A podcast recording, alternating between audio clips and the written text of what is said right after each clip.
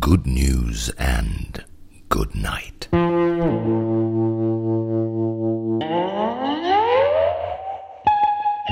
Der Podcast zum Einschlafen. Folge 1. Die gute Nachricht ist die gute Nachricht und die sedierendste Literatur der Welt.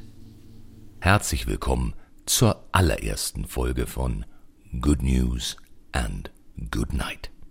Und weil es die allererste Folge ist, möchte ich kurz mal klären, warum überhaupt Good News, warum gute Nachrichten? Sind gute Nachrichten nicht ein bisschen naiv? Ja, das sind sie.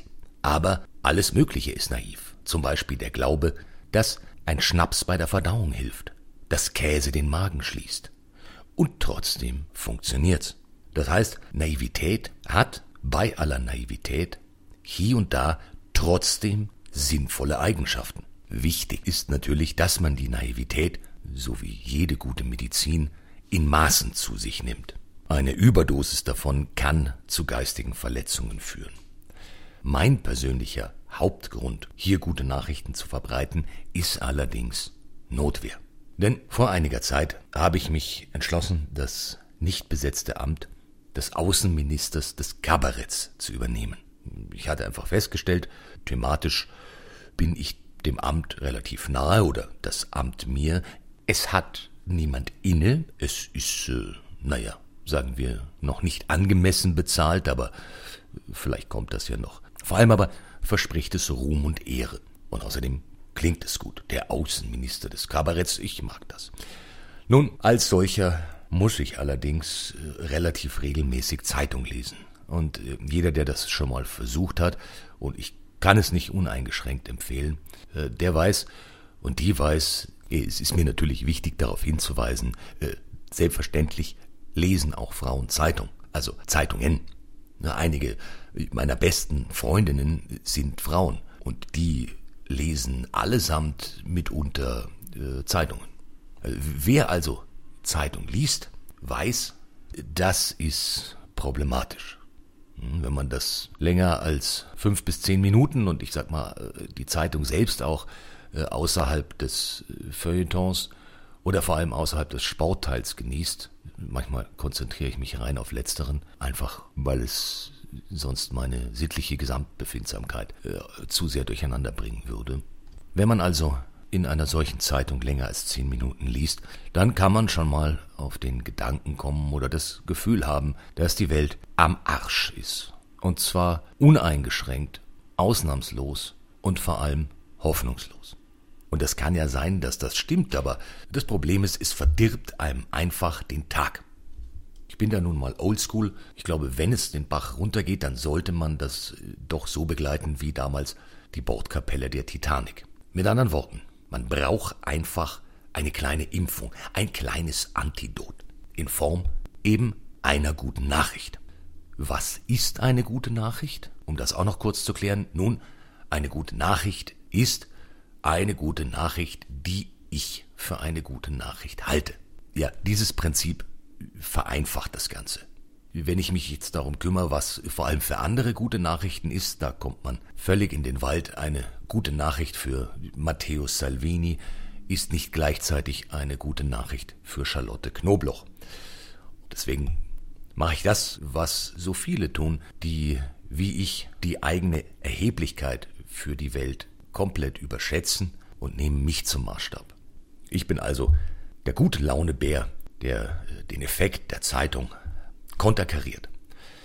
Ich muss natürlich zugeben, nicht aller Zeitungen. Also es gibt Zeitungen, die viel, viel mehr als äh, bei uns auf eine schöne Grundstimmung äh, ausgerichtet sind. Also möchte hier nur mal äh, lobend erwähnen, zum Beispiel die Bangkok Post oder auch die China Daily. Das ist einfach ein, ein kultureller Unterschied. Also schon von, von ganz oben herab, also Herren wie äh, Prayut Chanucha äh, oder auch äh, Xi Jinping setzen einfach viel mehr auf eine positive Grundstimmung in den Medien. Ganz im Gegensatz zum Westen, wo jetzt, jetzt eher dem Totalitarismus zugeneigte Medien äh, wie zum Beispiel Fox News oder die Sun eigentlich die meiste Zeit nur rummosern. Und wie jeder, der äh, das geistige Fell des Neandertalers abgestreift hat und gegen einen Leinenanzug ausgetauscht, möchte ich ein bisschen tiefsitzenden asiatischen Optimismus hervorkehren, ihren Geist ein wenig spazieren führen und den Weg ins Schlummerland freundlich zu pflastern. Und so ist die erste gute Nachricht auch die Mutter aller guten Nachrichten. Die erste gute Nachricht ist nämlich, gute Nachrichten sind gesund. Ja, äh, ich weiß, das klingt jetzt nach der Naivität gleich mal nach einer richtigen Binsenweisheit und äh, außerdem höre ich mich natürlich dann gleich mal an wie ein Yogalehrer, aber die Binse und der Yogi haben ja durchaus manchmal recht. Und in dem Fall ist es auch streng wissenschaftlich gebackt, wie man neudeutsch sagt. Äh, und zwar durch das Magazin Harvard Health. Harvard Health, das ist eine Art Brigitte für Kurzsackos. Und Harvard Health hat in mehreren Studien nachgewiesen, dass optimistische Menschen ein reduziertes Risiko von Herzkrankheiten, äh, Schlaganfällen haben. Außerdem ist wohl Optimismus für die Lungenkapazität und Funktion förderlich. Weiß jetzt nicht, wie das zusammenhängt, aber ich bin ja jetzt auch kein Arzt. Außerdem wird Optimismus mit einem geringeren Risiko eines frühen Todes durch Krebs oder Infektionen in Verbindung gebracht. Und das haben die sehr ernsthaft mittels Langzeitstudien rausgefunden. Da wurde einfach festgehalten, wie grundoptimistisch oder pessimistisch ist eine Person und dann geschaut, wie geht es dann mit eben dieser Person so dahin. Und in der Gruppe der Probanden hatten die Optimisten eine 50 bis 70 Prozent größere Chance, 85 Jahre alt zu werden, als die anderen. Also es weiß ich einfach so, dass die letzten zwei Jahre äh, einmal die Woche ein Weißkittel reinkam und dann jemand gefragt hat, äh, und glauben Sie, dass Donald Trump wiedergewählt wird? Und dann hat derjenige gesagt, yes, und wurde nur 84. Nein, es war über einen langen Zeitraum sehr ausführlich geklärt. Nun, grundsätzlich kann man fragen, ist länger Leben gleich besser? Nein, man kann auch sehr lange ein beschissenes Leben haben. Aber, jetzt mal zugrunde gelegt, dass die Optimisten grundfröhlicher sind, hatten sie dann etwas länger was von ihrer Fröhlichkeit als im Vergleich die Pessimisten von ihrer Stänkerei. Nun wurde da aber auch rausgerechnet, was man sonst so an Hobbys hat, also Rauchen, Saufen oder äh, andere tendenziell verkürzende Laster. Aber auch rauchende Optimisten äh, haben sich wohl länger gehalten als jetzt joggende Pessimisten. Selbstverständlich ist es jetzt nicht so, dass Optimismus alleine ausreicht, um ein langes Leben zu haben. Um nur mal ein, ein Beispiel zu nennen, Dr. Martin Luther King war ein großer Optimist. Aber gut, er hat auch geraucht. Nun denken sich natürlich viele, ja, klingt ja schön Optimismus, aber ich bin halt Pessimist. Äh, was mache ich dann? Es gibt die Möglichkeit, Optimismus zu erlernen. Ja, das ist nicht einfach angeboren. Man kann sagen, so, ab heute werde ich jeden Tag eine Viertelstunde Optimismus üben. Das Entscheidendste dabei ist wohl, dass Pessimisten grundsätzlich davon ausgehen, dass sich die Dinge nicht ändern lassen. Optimisten hingegen glauben, da lässt sich schon was machen. Nun, wir alle wissen, das gilt bedingt, ist aber egal. Um sich selbst zu bescheißen, im Zweifel man, niemand weiß ja genau, was hinten rauskommt, kann man versuchen, in einer Situation, die man als schwer, mühsam oder kacke befindet, einen Aspekt dieser Situation zu finden, der eine Art von Hoffnung verspricht. Da die Herren von, von Harvard Health ja Englisch sprechen, äh, reden sie von See the Silver Lining. Bei uns sagt man der Silberstreif am Horizont. Aber ähm, Silberstreif am Horizont klingt immer ein bisschen surrealer. Während das Silver Lining zwar einerseits eine Metapher ist, aber etwas Reales. Also äh, der silberne Faden in der Bettwäsche äh, ursprünglich. Es muss ja auch nicht äh, unbedingt Silber sein. Früher bei uns gab es ja zum Beispiel mal eine Gardine, wer sich erinnert, die Ado-Gardine, von der es in der Werbung hieß, die mit der Goldkante. Es war früher einfacher, beim Blick hinaus in die Welt eine, eine Goldkante oder ein, ein Golden Lining zu sehen, wegen der Gardinen. Man wurde jetzt deshalb äh, früher nicht unbedingt älter, aber äh, fröhlicher, eventuell. Und wenn nicht, äh, hat es zumindest niemand gesehen, wegen der Gardine. Natürlich wirkten früher alle immer etwas optimistischer, weil es für die verschiedenen Ausprägungen des Pessimismus keine Fachausdrücke gab. Die Angststörungen haben ja zugenommen. Zum einen, weil sie zugenommen haben, zum anderen aber auch, weil man Namen dafür gefunden hat. Früher war der Name für bestimmte Angststörungen sei still oder führ dich nicht so auf. Heute gibt es Dinge wie äh, Trump Anxiety Disorder oder in Großbritannien gibt es den Brexit Anxiety Disorder. Bei uns in Deutschland gibt es eine Adolf Anxiety Disorder, die in unserem Fall ähnlich wie die Masern auch Auswirkungen auf das Immungedächtnis des Körpers hat. In dem Fall des Volkskörpers. Der Grund für diese Disorders, ne, also diese, diese Angststörungen, ist nicht zuletzt das Zeitunglesen und das Nachrichtenschauen. Also, durch Zeitungen, durch Nachrichtenschauen, durch überhaupt einfach nur aus dem Fenster gucken, äh, durch äh, gucken, wie die Temperatur ist und wie sie vielleicht mal war, äh, durch das Suchen von Insekten, Bienen, Maikäfern, all diese Dinge lassen den Tag ein kleines bisschen trüber erscheinen. Und das ist gesundheitlich nicht ratsam. Es gilt also, optimistisch zu sein, mittels guter Nachrichten. Denn äh, gute Nachrichten machen optimistischer. Optimismus kann man erlernen. Vielleicht lebt man also länger, wenn man diesen Podcast regelmäßig hört, indem man ihn vor dem Einschlafen, zum Einschlafen oder nach dem Einschlafen hört, kann das vielleicht sogar ins Unterbewusstsein vordringen, sich dort gemütlich machen und äh, eine Art Silver Lining oder Goldkante bilden, unter der es sich ganz getrost schlummern, aber auch wieder aufwachen lässt. Und das mindestens bis 85. So. Die gesundheitsfördernden Wirkungen der guten Nachricht war die gute Nachricht für diese Woche. Kommen wir jetzt zur guten Nacht.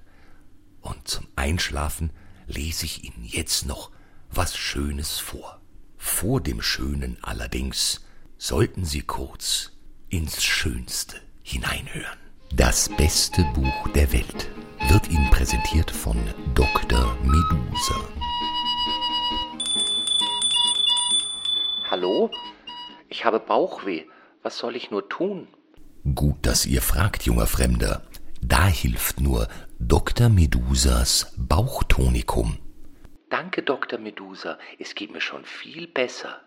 Dr. Medusas Dr. Medusa Tonikum. Nur echt von Dr. Medusa. Das beste Buch der Welt ist, wie wir ja alle wissen, die Wellington-Saga, Teil 1, Versuchung.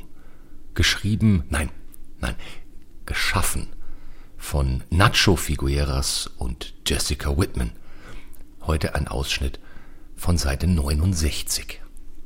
Gott, die Welt des Reitsports ist einfach sexy, sagte Billy, als sie am nächsten Tag auf der warmen, sonnigen Tribüne ihre Plätze einnahmen und auf das Spielfeld hinunter starrten. Sieh sie dir an, mit ihren aufreizenden Accessoires, die Peitschen und die Zügel. Oh, was ist das für ein Teil? fragte er und deutete auf einen der Spieler.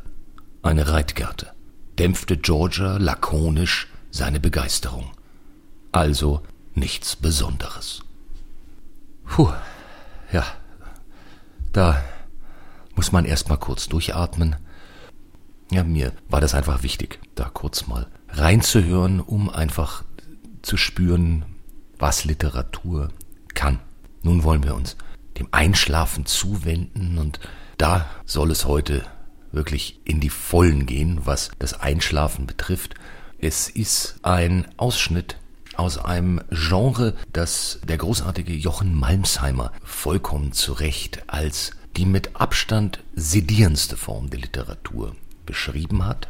Die genaue Beweisführung entnehmen Sie bitte Track 6 oder wie man früher gesagt hätte, zweite Seite, erstes Lied seines Werkes Fliegfisch, Lies und Gesunde. Es handelt sich um das Reisetagebuch. Und ich habe heute den Vater aller Reisetagebücher zur Hand genommen, damit Sie wirklich gut schlafen können. Es folgt nun zur guten Nacht ein Ausschnitt aus Johann Wolfgang von Goethes Maximalbaldrian Italienische Reise.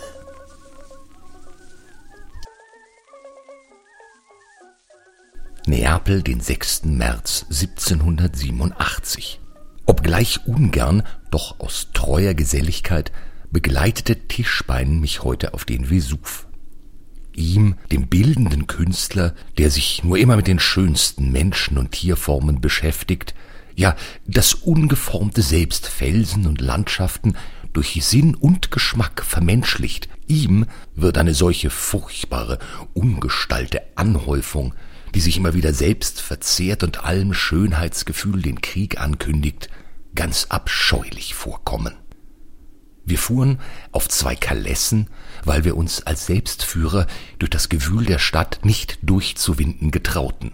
Der Fahrende schreit unaufhörlich Platz, Platz, damit Esel, Holz oder Kehricht tragende, entgegenrollende Kalessen, lastschleppende oder frei wandelnde Menschen, Kinder und Greise sich vorsehen, ausweichen, ungehindert, aber der scharfe Trab fortgesetzt werde. Der Weg durch die äußersten Vorstädte und Gärten sollte schon auf etwas Plutonisches hindeuten. Denn da es lange nicht geregnet, waren von dickem, aschgrauen Staube die von Natur immergrünen Blätter überdeckt. Alle Dächer, gut Gesimse und was nur irgendeine Fläche bot, gleichsam übergraut, so dass nur der herrlich blaue Himmel und die hereinscheinende mächtige Sonne ein Zeugnis gab, dass man unter den Lebendigen wandle. Am Fuße des steilen Hanges empfingen uns zwei Führer, ein älterer und ein jüngerer, beides tüchtige Leute. Der erste schleppte mich, der zweite Tischbein den Berg hinauf. Sie schleppten, sage ich, denn ein solcher Führer umgürtet sich mit einem ledenen Riemen, in welchen der Reisende greift und, hinaufwärts gezogen, sich an einem Stabe auf seinen eigenen Füßen desto leichter emporhilft. So erlangten wir die Fläche, über welche sich der Kegelberg erhebt, gegen Norden die Trümmer der Sommer. Ein Blick westwärts über die Gegend nahm wie ein heilsames Bad alle Schmerzen der Anstrengung und alle Müdigkeit hinweg, und wir umkreisten nunmehr den immer qualmenden, Stein und Asche auswerfenden Kegelberg. Solange der Raum gestattete, in gehöriger Entfernung zu bleiben, war es ein großes, geisterhebendes Schauspiel. Erst ein gewaltsamer Donner, der aus dem tiefsten Schlunde hervortönte, sodann Steine, größere und kleinere, zu Tausenden in die Luft geschleudert, von Aschenwolken eingehüllt. Der größte Teil fiel in den Schlund zurück. Die andern, nach der Seite zu getriebenen Brocken, auf die Außenseite des Kegels niederfallend, machten ein wunderbares Geräusch. Erst plumpten die schwereren und hupften mit dumpfem Getön an die Kegelseite hinab, die geringerten klapperten hinterdrein und zuletzt rieselte die Asche nieder. Dieses alles geschah in regelmäßigen Pausen, die wir durch ein ruhiges Zählen sehr wohl abmessen konnten. Zwischen der Sommer und dem Kegelberge ward aber der Raum enge genug, schon fielen mehrere Steine um uns her und machten den Umgang unerfreulich. Tischbein fühlte sich nunmehr auf dem Berge noch verdrießlicher, da dieses Ungetüm, nicht zufrieden hässlich zu sein, auch noch gefährlich werden wollte. Wie aber durchaus eine gegenwärtige Gefahr etwas Reizendes hat und den Widerspruchsgeist im Menschen auffordert, ihr zu trotzen, so bedachte ich, dass es möglich sein müsse, in der Zwischenzeit von zwei Eruptionen den Kegelberg hinauf an den Schlund zu gelangen und auch in diesem Zeitraum den Rückweg zu gewinnen. Ich ratschlagte hierüber mit den Führern unter einem überhängenden Felsen der Sommer, wo wir, in Sicherheit gelagert, uns an den mitgebrachten Vorräten erquickten. Der Jüngere getraute sich, das Wagestück mit mir zu bestehen. Unsere Hutköpfe fütterten wir mit leinenen und seidenen Tüchern, wir stellten uns bereit, die Stäbe in der Hand, ich seinen Gürtel fassend. Noch klapperten die kleinen Steine um uns herum, noch rieselte die Asche, als der rüstige Jüngling mich schon über das glühende Gerölle hinaufriß. Hier standen wir an dem ungeheuren Rachen, dessen Rauch eine leise Luft von uns ablenkte, aber zugleich das Innere des Schlundes verhüllte, der ringsum aus tausend Ritzen dampfte. Durch einen Zwischenraum des Qualmes erblickte man hier und da geborstene Felsenwände.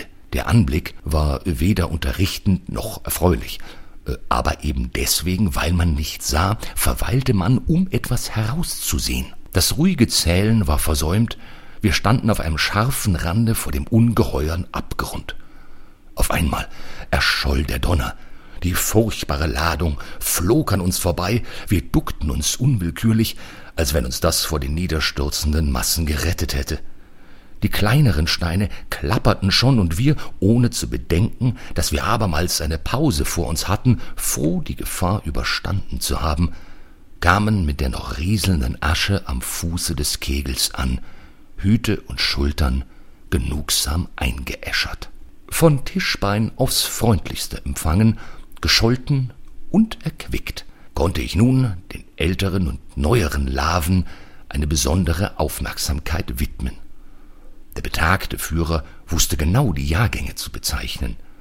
Ältere waren schon mit Asche bedeckt und ausgeglichen, Neuere, besonders die langsam geflossenen, boten einen seltsamen Anblick, denn indem sie fortschleichend die auf ihrer Oberfläche erstarrten Massen eine Zeit lang mit sich hinschleppen, so muss es doch begegnen, dass diese von Zeit zu Zeit stocken, aber von den Glutströmen noch fortbewegt, übereinander geschoben, wunderbar zackig erstarrt verharren, seltsamer als im ähnlichen Fall die übereinander getriebenen Eisschollen.